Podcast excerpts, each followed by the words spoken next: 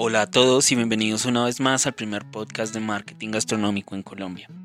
Como lo pudiste leer en el título, hoy vamos a hablar sobre el branding para el desarrollo de un emprendimiento de alimentos y bebidas.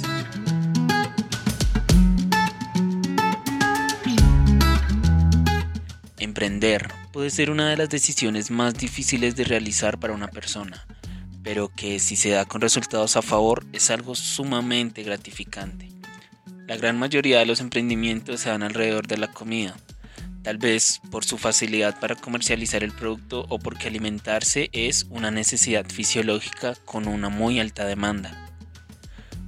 Pero hay aquí un problema, y es que hoy es un mercado sobresaturado, donde pareciera que solo quienes tienen la capacidad de financiación logran trascender en el mercado. Es por esto que desarrollar un emprendimiento de esta índole al tiempo que se va creando e impulsando su marca es algo indispensable para el éxito. Pero bueno, ¿qué es el branding? Andy Stallman, especializado en dirección de marketing de la Universidad Pompeu Fabra de Barcelona y autor del bestseller Brand of Fun, define el branding como el proceso de creación, desarrollo y construcción de marca más que un logotipo tiene que ver con lo que la gente dice, piensa y siente sobre un producto o sobre un servicio, sobre un programa de televisión, sobre un libro, sobre una compañía o sobre un alimento. Con esto en mente, podemos inferir lo siguiente. Para un emprendimiento relacionado a la industria gastronómica, siempre que se hable de branding se debe resaltar que no se trata del producto en general, sino de los valores, los mensajes y la filosofía de trabajo que transmite la empresa.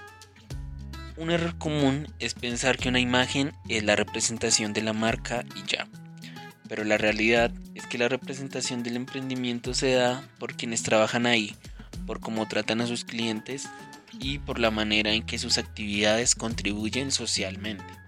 Siempre recordando que se dé una comunicación entre personas, pero donde una es representante de una organización.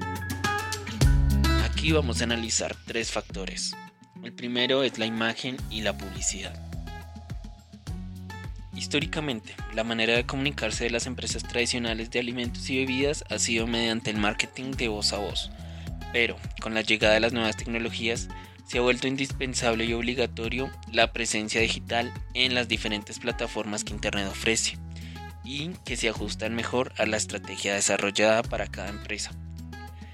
En la época de la conexión a tiempo real y de la comunicación entre todos, donde han eliminado las barreras entre países, entre personas e incluso entre diferentes personalidades, saber comunicar un mensaje es básico para las estrategias de marketing que se vayan a aplicar. El principal problema que existe hoy en día es que los medios, y principalmente los medios digitales, se han visto repletos de información que ofusca a los consumidores, por lo que el branding jugaría aquí un elemento diferenciador. Aquí se resalta una cosa y es que sea como sea, consciente o inconsciente, el branding siempre se realiza.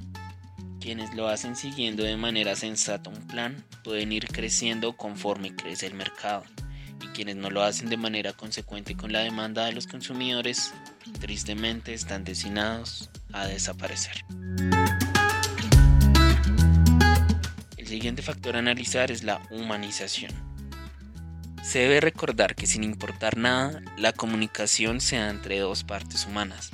La humanización hace referencia a todo lo relacionado con el talento humano que existe detrás del emprendimiento desde la aplicación operativa de los diferentes procesos técnicos hasta la innovación en los procesos creativos.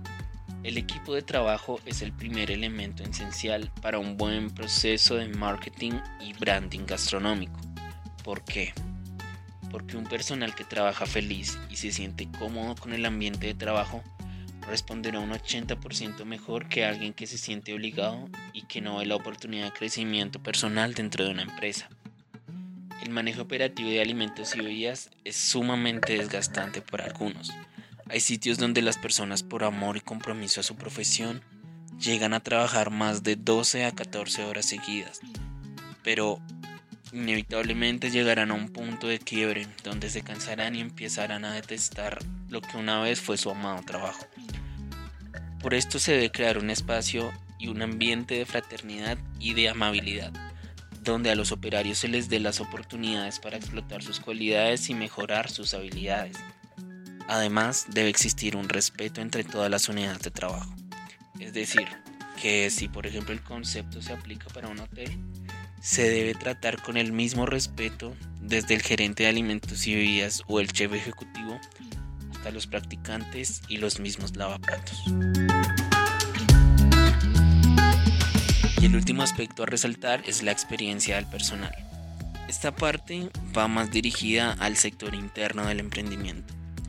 Muchos podrán ser estudiados y con carreras técnicas, universitarias, maestrías o doctorados, así como también muchos se habrán forjado empíricamente a punta de sudor y de trabajo duro.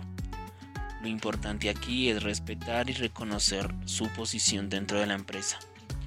La remuneración aquí, sí, ese tormento que es el dinero para todos, es de suma importancia porque se debe pagar por tiempo laborado, pero también por tiempo invertido en adquirir los conocimientos. Y no, no se habla solo de dinero, aunque es algo muy importante. Se habla de reconocimientos y de oportunidades, que como se explica anteriormente impulsen el crecimiento profesional y personal del trabajador que después de todo, siempre el trabajador es la pieza clave de una operación gastronómica.